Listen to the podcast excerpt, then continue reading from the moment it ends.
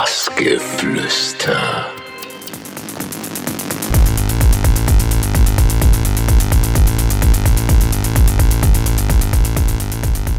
Hey, hier ist Brian Sanhashi und ihr hört Bassgeflüster.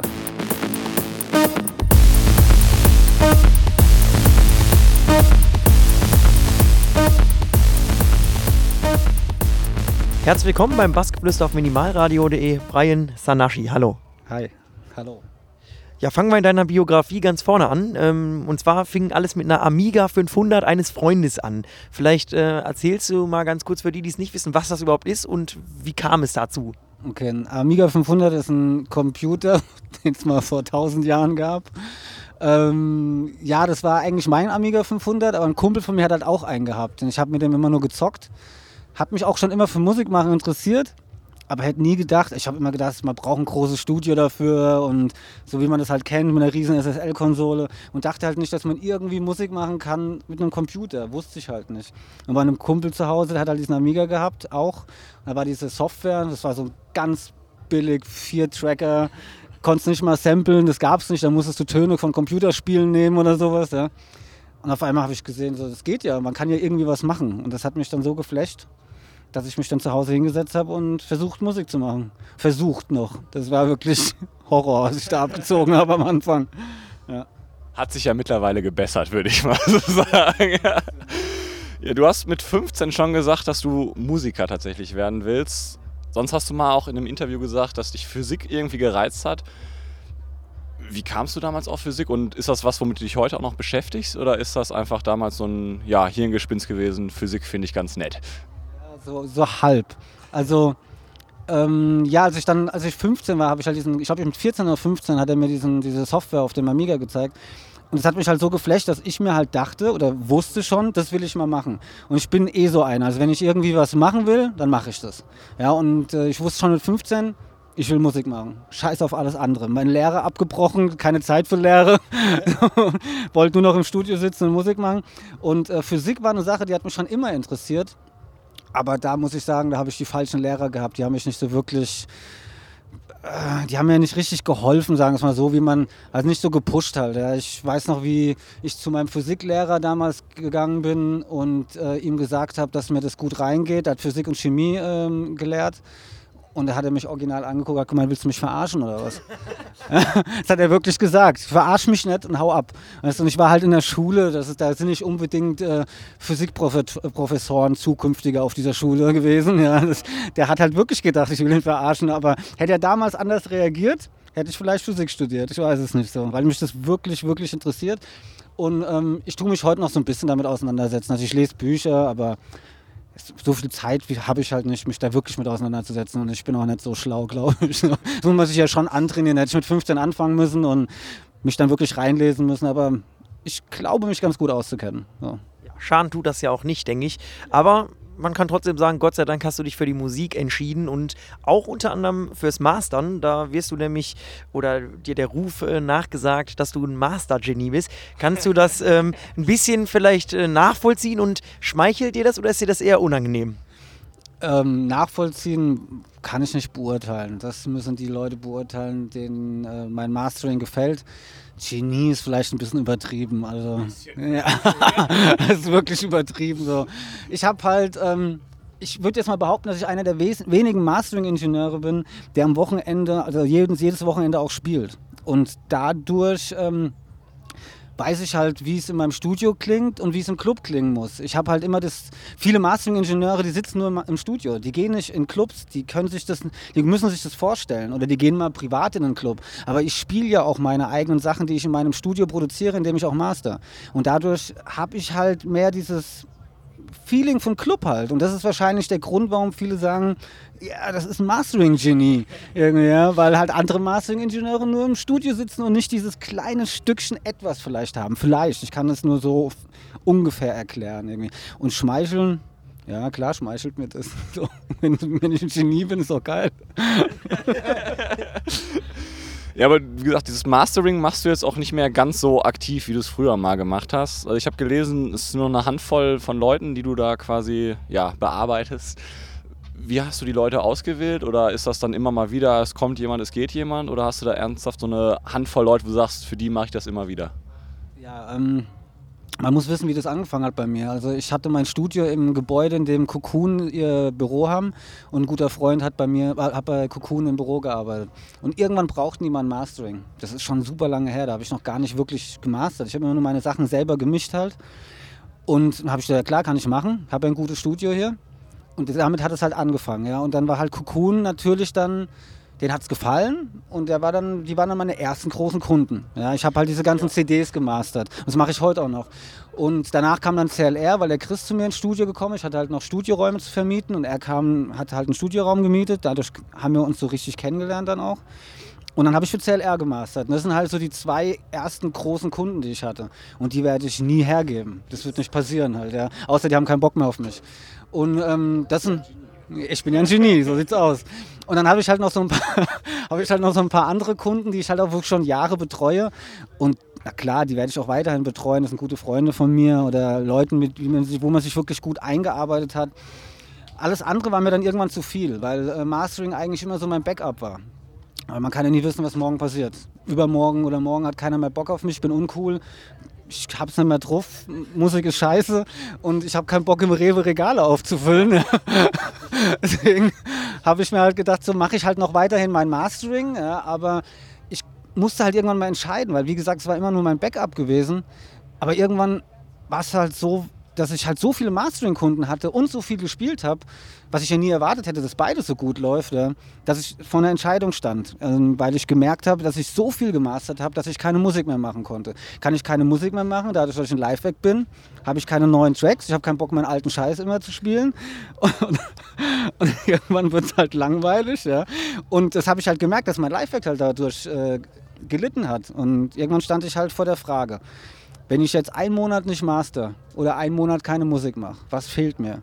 Und wenn ich keine Musik mache, einen Monat drehe ich durch. Aber wenn ich einen Monat nicht master, geht mir am Arsch vorbei sozusagen. Ja? Und wenn ich das mal so, wenn ich das mal so sagen darf im Radio. Ähm, obwohl ich halt schon Spaß dran habe, irgendwie dann wieder was zu mastern. Und ich finde es ja cool, wenn ich dann das Ergebnis habe. Und dem, dann habe ich mich dann halt zu, dazu entschieden zu sagen, okay, nur noch ähm, Hauptkunden, die ich schon lange habe, habe meine Preisliste enorm angehoben. Alle, die das mitmachen, können auch bleiben, auch kein Problem. So, und somit habe ich dann halt so eine natürliche Auslese gehabt. Und jetzt habe ich so einen ganz guten Kundenkreis, wo ich dann nicht, also stressfrei an die Sache rangehen kann, weil ich nicht jeden Tag zehn Tracks mastern muss. Und ich kann meinen ganzen anderen Kram noch machen. So. Das hört sich nicht schlecht an. Ja, ja du hast ja äh, neben deinem eigenen Label Egoton auch wie wir gerade gehört haben, CLR was gemacht und und und. Ähm, ja, hast aber auch gesagt, dass du an einem Label arbeitest. Wie schaut das da aus? Ja, das würde ich auch gerne wissen. Also, ich habe schon alles fertig. Das Artwork ist fertig, Labelname steht schon. Ich müsste eigentlich noch äh, die Tracks nehmen und rausbringen. Das Problem ist aber gerade bei mir, dass ich auch gleichzeitig an einem Album arbeite. Und jeder Track, den ich gerade mache, denke ich mir, ah, soll ich den jetzt als Release einfach raushauen? Nee, der muss aufs Album. Dann mache ich halt noch andere Sachen wie Remixe nebenbei, die aber nicht für mein Label, für ein anderes Label natürlich sind. Und dementsprechend zieht sich das halt gerade so ein bisschen. Ja. Ich äh, wäre eigentlich schon längst fertig, wenn ich nicht irgendwann gedacht hätte, nee, ich mache lieber erst mein Album fertig.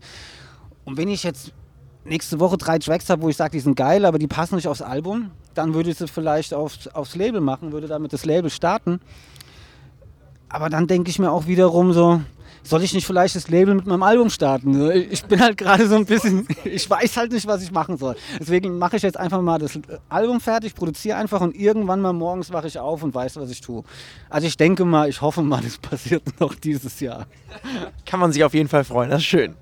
Ja, wir haben mal ein bisschen auf deiner Facebook-Seite gestöbert und ähm, wenn man unter Labels guckt, dann steht dabei äh, CLR und äh, Egoton ähm, discontinued. Also abgeschlossen im Prinzip. Heißt das, dass es läuft jetzt auch nicht mehr oder ist das einfach momentan ein Päuschen? Ja, ich habe irgendwann mal, als ich dann diesen neuen Labelnamen hatte und das Artwork und alles, und ich wusste, ich will jetzt wieder ein richtiges Label machen, weil Egoton war ja kein richtiges Label in dem Sinne. Es war, wie der Name Ego schon sagt, ging es dann nur um meinen Arsch halt, also um mich, Entschuldigung. es ging halt nur um mich. Und ähm, außer mit Remixen von anderen, aber ich wollte halt immer, dass da Brian Sanhashi und dann entweder ein Eigenrelease oder Remixe. Und für mich war das dann mit 10 abgeschlossen und ich wusste, ich will jetzt mal wieder mein richtiges Label machen, wo halt nicht nur ich release, sondern wieder andere Künstler. Und zwei Dinge gleichzeitig, dann wüsste ich nicht, wo ich es hinpacken soll. Mache ich es jetzt auf Egoton, mache ich es auf meinem Label, das macht ja keinen Sinn. Ja, eine Sache reicht mir dann. Da habe ich so gedacht, okay, schließe ich mit 10 ab und hoffe, dass ich irgendwie in dem Leben noch mit meinem Label um die Ecke komme. Und äh, CLR, ja, da ist ja, ich, das ist nicht offiziell gemacht worden, aber man darf sagen, hat mir der Chris gesagt. Ähm, das gibt es ja nicht mehr, das Label, das ist ja vorbei. Aber Chris hat das auch abgeschlossen. Vielleicht geht es irgendwann mal wieder weiter, hat er gemeint. Er weiß es nicht. Im Moment ist es für ihn Ende. Und deswegen ist es da auch abgeschlossen. Wenn er irgendwann mal wieder loslegt, klar, CLR ist für mich schon immer das beste Techno-Label gewesen. Und wenn es wieder weitergehen sollte und ich da einen Platz finden würde, wäre ich wieder dabei. Aber im Moment sieht es nicht so aus, als würde der Chris da noch Bock drauf haben. Ne? Ja, lieber Chris, ich würde es eröffnen, wenn ich weiß, dass der Brian da wieder dabei ist. Ähm, ja, du bist ja ein gefragter Mann, viel unterwegs und da ist es natürlich auch wichtig, dass dann Leute deine Termine ordnen und äh, Interviewtermine vereinbaren, so wie mit uns beispielsweise. Du hast dich im Mai für ähm, die Booking-Agentur Black Sheep entschieden. Warum? Ähm, ja, das ist, das ist ein bisschen schwieriger. Also Black Sheep, ich kenne den Harald, der Black Sheep macht, schon lange, schon über zehn Jahre. Er ist ein guter Freund von mir oder ein guter Bekannter. Und ich war vorher in einer anderen Agentur, die auch super war. Das ist gar keine Frage. Ich war ja noch vorher, also ein Jahr vorher war ich ja bei Artist Alive, wozu CLR geworden ist oder die sich zusammengetan haben. Bei mir war das ein bisschen Chaos in den letzten zwei Jahren. Artist Alive habe ich mich nicht mehr wohlgefühlt, weil es nicht mehr CLR war. Ähm, dann bin ich zu Talida gegangen, was eine super Agentur war. Die Sarah hat da mal meine Bookings gemacht, die hat einen super Job gemacht, gar keine Frage. Es gibt auch überhaupt nichts zu meckern.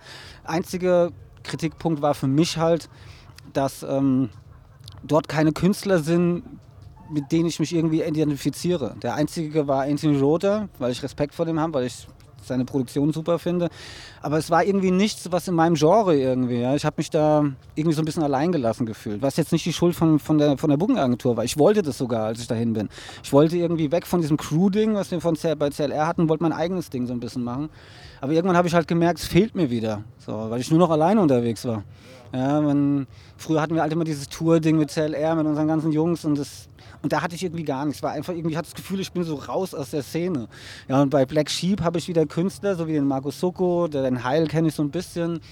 So die Jungs, die ich halt so, wo ich das Gefühl habe, wir sind so, wir bewegen uns in einem Genre so ein bisschen und das hat mir gefehlt und das wollte ich halt wieder haben. Deswegen bin ich zu Black Sheep gegangen. Ja kann man nachvollziehen, würde ich mal so sagen. Ähm, was du mal gesagt hast, ist, dass du ohne weiteres 16 Spuren aus verschiedenen Tracks zusammenmixen kannst, wenn du einen Auftritt hast. Ist das bei dir Alltag oder wäre das dann schon ein Extremfall? Ähm, ich kann es rein technisch gesehen, weil ich das bei meinem Live-Act so baue im Ableton, dass ich, ich bin halt keiner, der ein Knöpfchen drückt und dann, wenn ich die Hände weglasse, passiert auch nichts. Außer, ja, außer vielleicht so ein paar kleine Sachen, die ich im Studio machen kann, die kriege ich live nicht mehr hin, die nehme ich dann immer so ein bisschen auf. Aber im Großen und Ganzen, wenn ich wirklich äh, nichts anfasse, passiert auch nichts. Und ähm, ich habe halt ähm, so gut wie jeden einzelnen Sound als Loop aufgenommen in meinem Live-Act drin. Und kann dann zum Beispiel die Bassdrum von dem einen Track nehmen, den Hauptsound von einem anderen, die Hi-Hat wieder von einem ganz anderen, weil ich die halt so auch nebeneinander gemacht habe. Das ist ein bisschen schwierig zu erklären, das muss man sehen. Ja.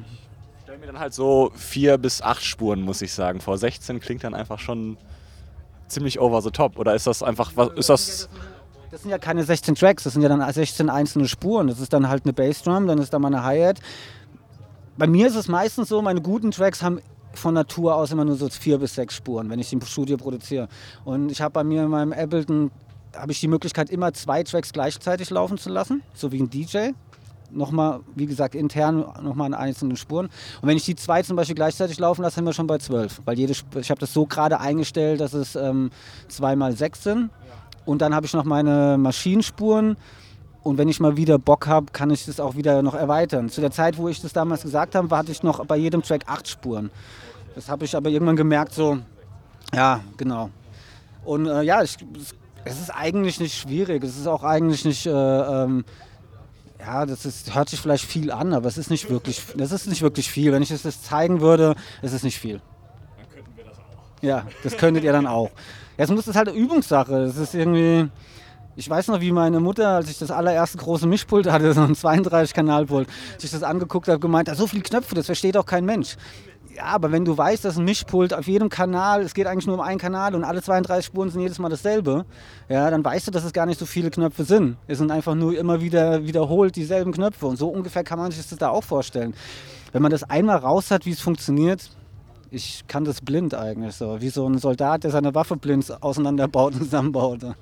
Aber das ist halt auch nur, weil ich das schon so lange mache. Alter Sack. Ich habe da trotzdem äh, sehr viel Respekt vor, muss ich sagen. Und das ist auch eine gute Überleitung. Respekt. Ähm, du hast mal gesagt, dass du Timberland-Musik gerne hörst, weil dich das flasht. Warum ist das so? weil der unfassbar gute Produktion macht. Das ist, der macht ungefähr das, was ich gerne machen würde. Halt, ähm, was ich eben schon gesagt habe, dass meine guten Tracks, also wo ich jetzt der Meinung bin, dass sie meine, meine besten Tracks sind, die ich bis jetzt released habe, die bestehen immer nur aus ganz wenigen äh, Elementen. Die haben immer nur sechs Spuren und das macht Timberland genauso. Wenn man sich dem seine äh, Tracks anhört, jetzt mal, wenn man den Gesang wegrechnet, da ist da nichts drin. So, das ist wirklich wenig. Aber der kriegt es hin irgendwie und vielleicht auch genau nur deswegen, da so eine Energie reinzumachen. Ich höre mir das im Studio an und ich denke mir immer so, wie in drei Teufelsnamen macht er das? Ja. Aber er hat es halt einfach drauf und das ist, da, deswegen flecht er mich halt so. Ja. Aber es ist genauso auch wie mit Hans Zimmer. Es ist halt eine ganz andere Richtung. Das ist auch für mich so einer der Meister unserer Zeit. Halt, ja. Es gibt da so ein paar, nicht nur Timberland. Ja. Und sowas höre ich halt privat eher. Hans Zimmer dann auch, oder? Ja, auch Hans Zimmer, ja. Kennst du Hans Zimmer? Weißt du, wer das? Der ist Filmmusik, ja. Der macht, hat so für Batman die Filmmusik gemacht und Interception. Unfassbar, der Typ. Ja. Ähm, kommen wir mal zu einem anderen Interview, wo du gesagt hast, dass du dein erstes Release, was du auf dem Label Triebtäter veröffentlicht hast, äh, damals Chris Liebing einfach in einem Club in die Hand gedrückt hast. Ähm, und der hat das dann auch sofort gespielt. Ist ja schon mal eine ganz schöne Geschichte an sich.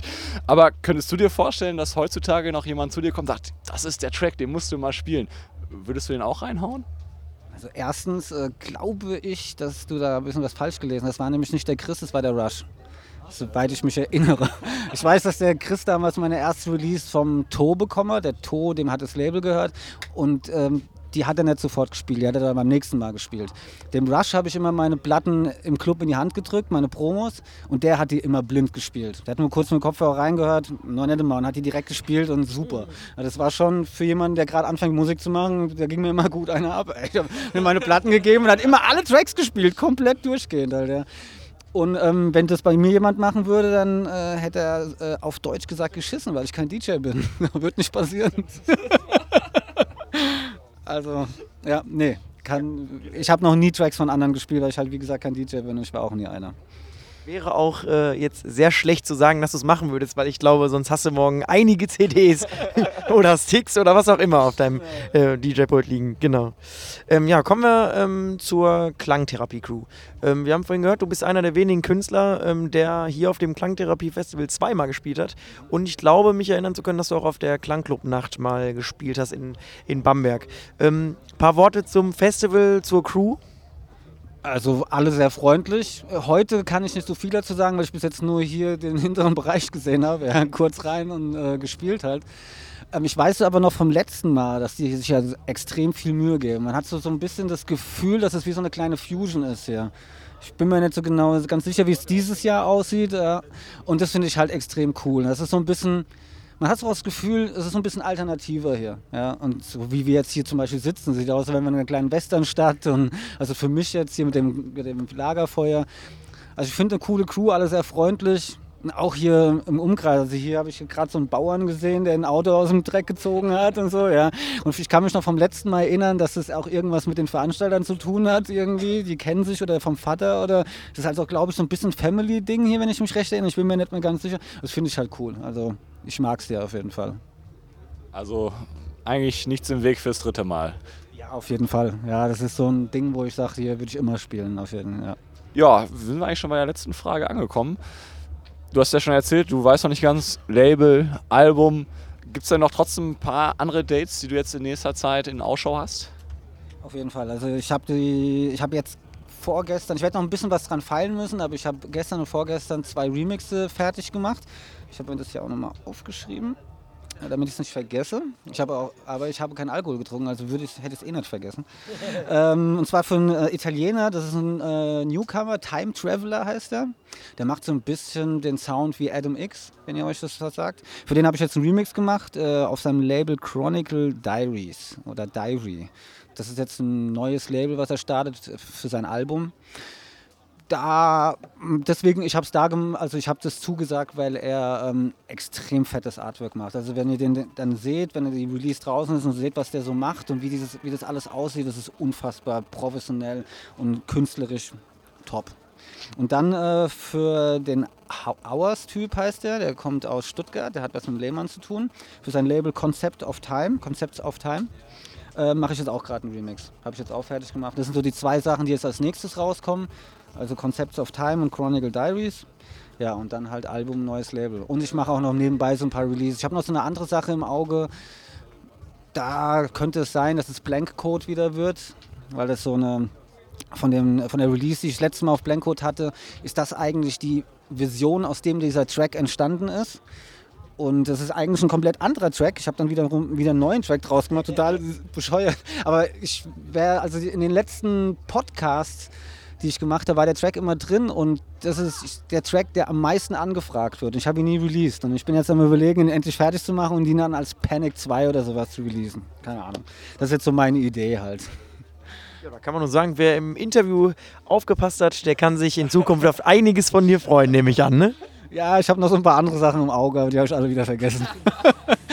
Dafür gibt es ja Facebook und und und. Genau. Ja, dann bedanken wir uns für das nette Interview und hoffen natürlich, dass du heute auch Spaß gehabt hast. Und ja, vielleicht bis zum nächsten Mal. Ne? Zum nächsten Mal. Tschö.